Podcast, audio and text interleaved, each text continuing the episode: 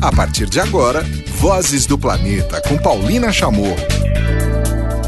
Olá, tudo bem? Mais uma edição do Vozes do Planeta no ar, aqui pela Rádio Vozes, toda quinta-feira, a partir das nove da noite, ou sob demanda, baixando o nosso podcast. Você pode acompanhar as notícias do Brasil e do mundo em temas socioambientais. Este é o Vozes do Planeta. Bom, antes da gente começar com boa música, vou dar os destaques para vocês. Hoje eu vou falar sobre Tapajós, vou falar também sobre alimentação, especificamente sobre alimentação orgânica. E finalmente vamos falar como anda a campanha do Santuário de Baleias do Atlântico Sul. Agora sim, vamos começar de boa música e música hispânica. Tem Jarabe de Palo, banda espanhola, e na sequência a mexicana Julieta Venegas. Vozes do Planeta. Ouvimos para abrir aqui o Vozes do Planeta, Julieta Venegas, a mexicana, com El Presente. E abrindo o programa, esse som muito divertido, muito para cima. O clipe também é ótimo, da banda espanhola Jarabe de Palo Bonito. Bom, eu dei os destaques no começo do programa, agora eu vou falar especificamente então de boas notícias. Olha que bacana! O IBAMA rejeitou o recurso da Eletrobras e vai manter o arquivamento da usina no Tapajós. Isso aconteceu nesta semana. A Eletrobras estava tentando retomar o processo de licenciamento da hidrelétrica de São Luís do, do Tapajós, planejada para ser construída no Pará, em uma área de conservação ambiental na Amazônia. E aí, em maio, o presidente do IBAMA, a presidente do IBAMA, perdão, Sueli Araújo, determinou este arquivamento do processo de licenciamento, dizendo que o projeto apresentado, o respectivo estudo de impacto ambiental, não tinha um conteúdo necessário para análise da viabilidade socioambiental. A presidente do IBAMA tinha ainda declarado que o prazo para apresentação das complementações exigidas pelo IBAMA já tinha vencido. Bom, a usina de São Luís alagaria uma área de 729 quilômetros quadrados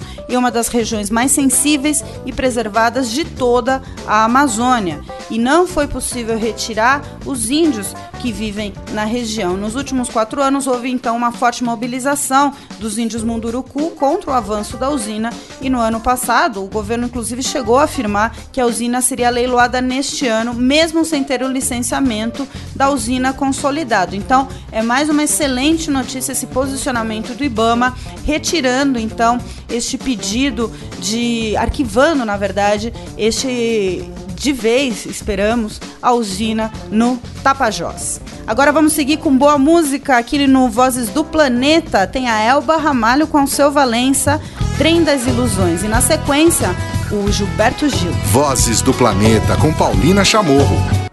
Ouvimos aqui um bloquinho bem brasileiro, Onde o Chachado Tá, Gilberto Gil, naquele disco ótimo Sol de Oslo. E antes ouvimos a Elba Ramalho, também um disco solar muito solar esse disco. O Elba Ramalho com o Alceu Valença mandando Trem das Ilusões. E agora eu vou falar para vocês sobre como anda a criação, o pedido de criação do Santuário do Atlântico Sul, Santuário de Baleias do Atlântico Sul.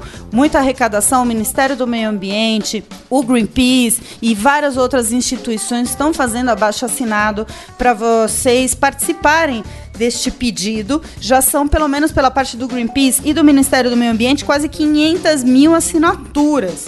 Né? Tá tudo disponível. E foram convidados algumas personalidades do mundo marinho, vamos dizer assim, para falarem sobre suas experiências com é, baleias e também sobre essa proposta brasileira de recuperar este projeto que já tramita na Comissão Baleira Internacional há tanto tempo e que agora tem a possibilidade de passar. Então a gente vai ouvir aqui o fotógrafo da National Geographic, Luciano Candizani, seu depoimento sobre mergulho com baleias e a importância disso. Luciano é biólogo também, então a importância disso para a conservação marinha, para a conservação das baleias. Vamos lá. Eu sou Luciano Canzani, fotógrafo da National Geographic, e há 20 anos eu uso a fotografia para contar as histórias da natureza. Nesse período, tive a chance de inúmeros encontros com baleias em ambiente natural, todos muito marcantes. Mas o mais significativo aconteceu ao largo do arquipélago dos Abrolhos, no sul da Bahia. Eu acompanhava os pesquisadores do Instituto Acre, projeto Monitoramento de Baleias por Satélite, e com a ajuda deles pude mergulhar com uma fêmea e seu filhote recém-nascido. Era um filhote é, tão pequeno que mal conseguia nadar. Ele se apoiava sobre a cabeça da mãe. Foi uma emoção poder fazer essa imagem, porque eu acredito que ela retrata e carrega a importância é, dessa região para a, o ciclo de vida das baleias de Ubarte. Elas se reproduzem ali. Para proteger os animais, Brasil e muitas outras nações estão a um passo né, de votar criação, pela criação de um santuário livre da caça de baleias e golfinhos em todo o Atlântico Sul. Por isso, a participação de todos, no sentido de assinar essa petição pela criação do santuário, é fundamental nesse momento. Vamos ajudar. Santuário. Eu apoio. Isso aí, ouvimos então o Luciano Candizani, da National Geographic, fotógrafo, é, usando inclusive a hashtag Santuário Eu Apoio. Tem o site santuariodasbaleias.org.br para vocês saberem mais, verem as fotos, ver quem está se engajando e inclusive participar do abaixo assinado. Agora tem mais música aqui no Vozes do Planeta. Vamos com a Tulipa Ruiz e na sequência Mundo Livre. Ouvimos aqui no programa Mundo Livre SA, Free World, e antes o Dois Cafés com a Tulipa Ruiz e o Lulu Santos. E a gente continua aqui atualizando as notícias do planeta para você, é, tudo que rolou de importante no Brasil e no mundo. E foi lançada uma campanha, vocês sabem agora, é, neste próximo final de semana rolam as eleições municipais. Não sei se vocês perceberam, pelo menos aqui na região sudeste, as questões ambientais ficaram muito longe do debate, inclusive quando se trata de transporte, de mobilidade, é, traduzir isso em qualidade de vida, é, traduzir isso em emissão de poluentes. Olha, passou bem longe aqui dos debates na região sudeste. Se você está acompanhando, quiser comentar sobre isso, basta mandar mensagem aqui para a Rádio Vozes também. Mas teve uma campanha que está começando agora.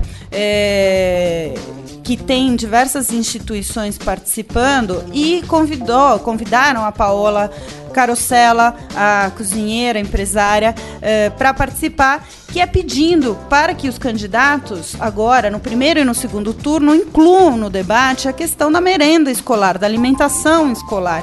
E, de preferência, eh, são pouquíssimos municípios, acho que São Paulo é o primeiro município que tenha uma lei, já existe uma lei federal, né, mas que tenha aplicado eh, essa lei é, no município, que é do uso de orçamento, pelo menos 30% do orçamento deve ser usado comprando orgânicos ou de pequenos agricultores. Então, a Paola Carosella atendeu um pedido do Greenpeace e a gente vai ouvir agora como é que foi essa história. É, a Paola contando mais sobre essa questão da merenda sem agrotóxico nas escolas municipais. Quero falar com você sobre a alimentação nas escolas no Brasil sobre a comida que damos para os nossos bebês, para as nossas crianças, para os jovens e adolescentes. Nós servimos no Brasil mais de 8 bilhões de refeições por ano. Você sabe o que estamos dando de comer para eles? O Brasil é o país que mais consome agrotóxicos no mundo. As nossas crianças e jovens estão sendo alimentados com esses alimentos cheios de agrotóxicos. Eu também, você também todos nós. Segundo pesquisa Ibope sobre o uso de agrotóxicos no Brasil, 81% dos entrevistados acreditam que a quantidade de agrotóxicos usados nas lavouras brasileiras é muito alta. 82% dessas pessoas acreditam que seria extremamente importante que um político apresentasse propostas para a introdução de alimentos sem agrotóxicos na merenda escolar. Imagina se o Estado usasse o dinheiro que se destina para a alimentação escolar comprando de agricultura familiar orgânica local. Imagina se se fortalecesse a agricultura orgânica nesse país. É uma revolução gigantesca. Quem escolhe o que as nossas crianças comem na escola? Quem escolhe a comida que alimenta os nossos bebês, jovens e adolescentes? Não somos nós. É o poder público. Mas quem escolhe o poder público, sim, somos nós. Você sabe o que que o seu candidato ou a sua candidata vai fazer pela merenda escolar? Muito bacana, né? Pois é, você sabe, você sabia que o Brasil é o maior consumidor de agrotóxico do mundo? É uma média de 10 litros por ano. Pois é, é veneno mesmo estamos ingerindo quase sem saber ou quase sem ter a consciência, né? Que é bem diferente também essa posição. Então, eu deixei esse recado mais para vocês refletirem. Eu vou trazer mais informações sobre essa importante, sobre este importante assunto que é alimentação. Mas agora vamos de mais música. Tem a Rita Benedito e na sequência Robbie Williams. Ouvimos aqui uma versão bem divertida de Robbie Williams mandando uma música do Manu Chao, Bongo Bong. E antes a Rita Benedito a riqueza. Ele, ela nessa música tem a participação de um cantor maranhense, também uma música bem divertida. Bom, e agora, é, para a gente quase encerrar aqui o programa, eu queria então deixar um toque que a partir da semana que vem eu vou trazer, vai virar o, o mês e eu vou trazer notícias direto da França. Vão ser notícias da França sustentável. Eu vou dar uma vou dar uma parada por lá, pelo país, e vou trazer o berço dos biodinâmicos, os vinhos biodinâmicos, o berço dos orgânicos também, da agroecologia, dos terroirs.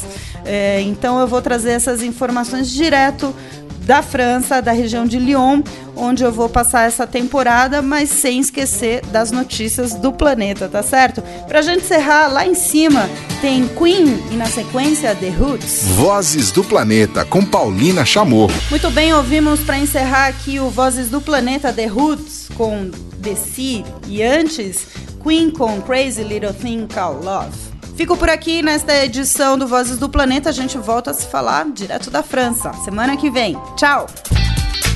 Termina aqui Vozes do Planeta com Paulina Chamorro, na Rádio Vozes.